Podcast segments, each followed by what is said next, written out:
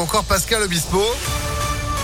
Le temps de faire place à la météo et puis à l'actu. Sandrine Ollier, bonjour. Bonjour Phil, bonjour à tous. À la une, le feu vert du comité d'éthique pour l'ouverture de la vaccination contre le Covid à tous les enfants âgés de 5 à 11 ans. On l'apprend ce matin avec quand même des précisions. Il préconise de laisser le choix aux parents et de ne pas imposer de passe sanitaire aux enfants. La haute autorité de santé devrait très vite maintenant se prononcer avant le conseil d'orientation de la stratégie vaccinale qui doit encore donner son avis en milieu de semaine Il attend encore des données sur les effets secondaires aux États-Unis qui ont déjà ouvert la vaccination à tous les 5-11 ans et notez que 68% des parents euh, sont opposés à cette vaccination des enfants à partir de 5 ans. C'est ce que dit un sondage ELAB publié hier. Pour rappel, un nouveau conseil de défense sanitaire est prévu cet après-midi à l'Elysée. L'exécutif envisage notamment une nouvelle accélération de la vaccination en réduisant de 5 à 3 mois le délai entre la dernière dose du vaccin et celle de rappel. Dans l'actu également, pas de grève finalement à la SNCF. Le préavis a été levé par les syndicats, mais trop tard pour ne pas perturber le trafic aujourd'hui dans le sud-est. Un TGV sur deux est toujours supprimé, mais ça ira beaucoup mieux dès demain. Sur les routes, Bison Futé voit vert dans les deux sens ce soir, demain et dimanche. L'actu, c'est aussi euh, l'abandon des projets de prolongation des métros A et D à Lyon. Celle du métro B et la création de la ligne E vont faire l'objet d'études supplémentaires. Le maire de Givors reprend ses fonctions aujourd'hui, tout juste réélu dimanche après l'annulation du scrutin par le Conseil d'État l'année dernière. Le premier conseil municipal s'installera ce soir. Un accident mortel hier soir à Lyon. Une moto et une ambulance se sont percutés au carrefour des avenues Félix Fort et La Cassagne dans le troisième arrondissement vers 19h.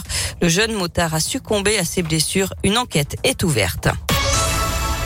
Du sport avec du foot, pas de répit, même en Coupe de France. L'OL se déplace ce soir sur la pelouse du Paris FC pour le compte des 32e de finale. Le club lyonnais entre en lice dans la compétition face à une équipe de Ligue 2. Cette rencontre pourrait donc permettre aux Lyonnais de retrouver le sourire et surtout la victoire puisque cela fait quatre matchs de suite qu'ils n'ont pas gagné. Du côté du championnat, la rencontre face à Metz mercredi est une échéance à ne surtout pas manquer pour commencer à rattraper le retard accumulé au classement.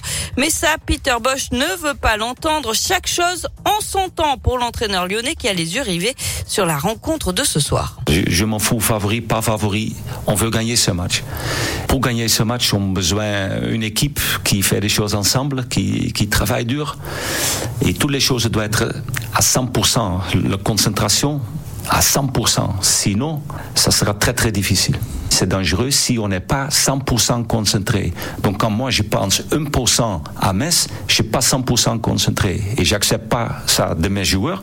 Donc moi je vais donner le bon exemple. Moi je pense que au Paris FC. À Paris FC OL, 32e de finale de la Coupe de France, c'est ce soir à 21h. Du basket aussi ce soir, l'Asvel qui affronte l'Olympiakos en Grèce en Euroleague à 21h. Et puis, on termine avec cette belle histoire. Fabrice, le SDF qui a sauvé un commerçant d'un incendie fin novembre dans le Vieux-Lyon, va enfin habiter dans un appartement.